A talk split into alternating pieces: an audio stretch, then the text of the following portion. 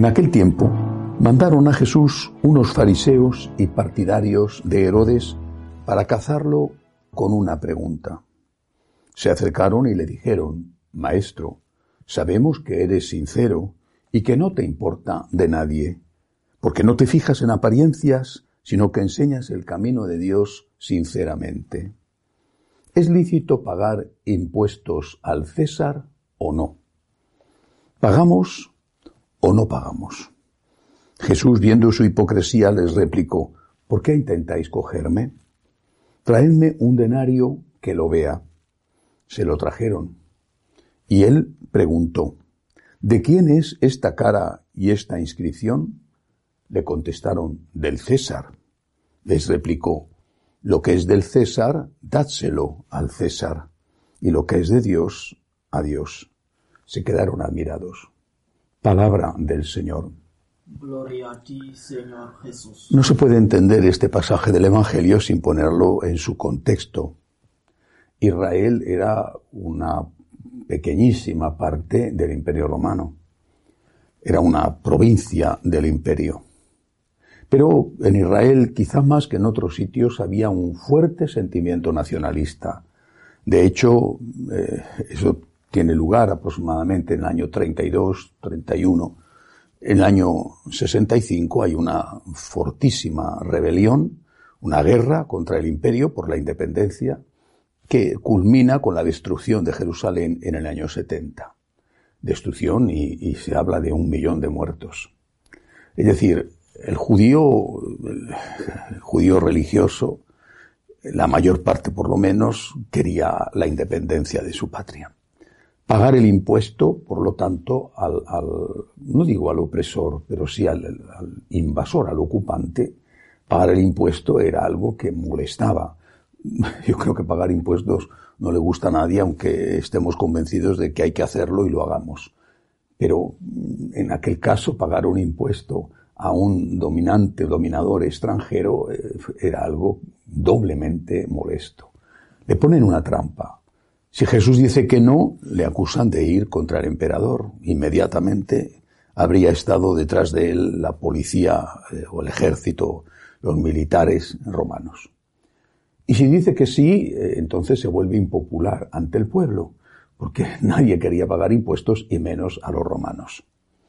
Jesús sale de la situación, eh, de esta, de esta situación tan comprometida con, con, esta respuesta de quién es el denario. El denario era la moneda del impuesto. ¿De quién es el denario? Del César. Dale a César lo que es del César y a Dios lo que es de Dios. Es una frase además que se ha hecho popular, que muchos incluso aplican sin saber su origen. ¿Qué es lo que nos enseña Jesús? Que hay efectivamente unas leyes que no son unas leyes que la Iglesia tenga que decidir. La Iglesia o la religión no tiene por qué convertirse en la que dictamine qué hay que hacer eh, cuando un semáforo se pone rojo o verde o qué multa hay que poner si uno se salta un stop, por ejemplo. La religión tiene unas normas morales que afectan a todos los ámbitos de la vida, pero hay muchas cosas que tienen que ser aplicadas en la práctica por las autoridades civiles. Eso es el, pago al César. Pero el pago a Dios significa que hay cosas que la ley civil no puede olvidar. No puede de ningún modo olvidarse de que sus leyes no pueden ir contra la naturaleza. Lo dijo eh, San Juan Pablo II, que había padecido en carne propia las consecuencias del nazismo y del comunismo. Lo dijo el Papa Benedicto XVI en un famoso discurso en el Parlamento alemán en Berlín, en ese Parlamento donde se aprobaron eh, con mayoría las leyes contra los judíos que provocaron millones de muertos. El hecho de que una ley sea aprobada por una mayoría no la hace buena.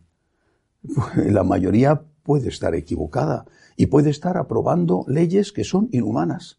Por eso la Iglesia siempre ha hablado de la ley natural. La ley natural sería aquella que Dios ha escrito en el corazón del hombre, de todo hombre, y que ningún gobierno, por, por legítima mayoría que tenga, puede violar, puede ir contra ella, puede legislar contra ella, porque si lo hace, no es que esté yendo contra un sentimiento religioso concreto, sino que está yendo contra algo que está en la naturaleza humana. Hay muchos ejemplos hoy en día, por desgracia, de leyes aprobadas democráticamente que van contra esa naturaleza humana.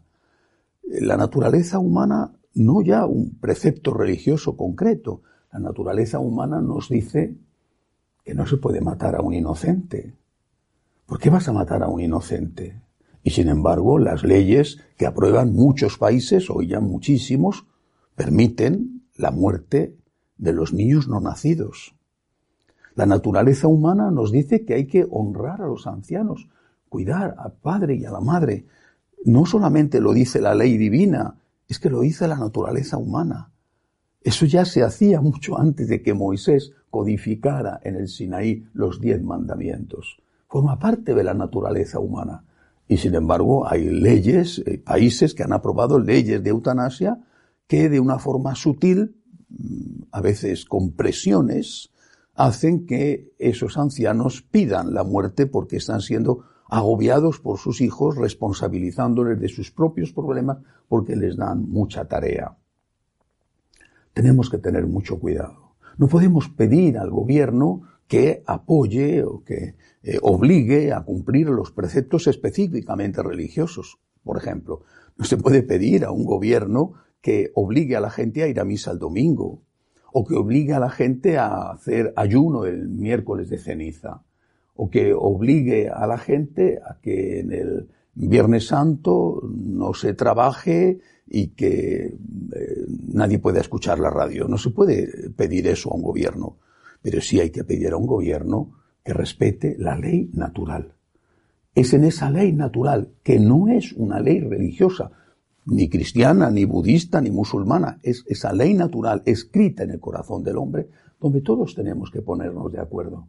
Es necesario que haya un principio de acuerdo para todos los hombres, porque hay las sociedades actuales, por lo menos en Occidente, eh, hay gente que es atea, tiene derecho a vivir su ateísmo, hay gente que es eh, agnóstica, hay católicos, hay protestantes, hay musulmanes, hay budistas, hay hinduistas, personas de muchísimas religiones diferentes.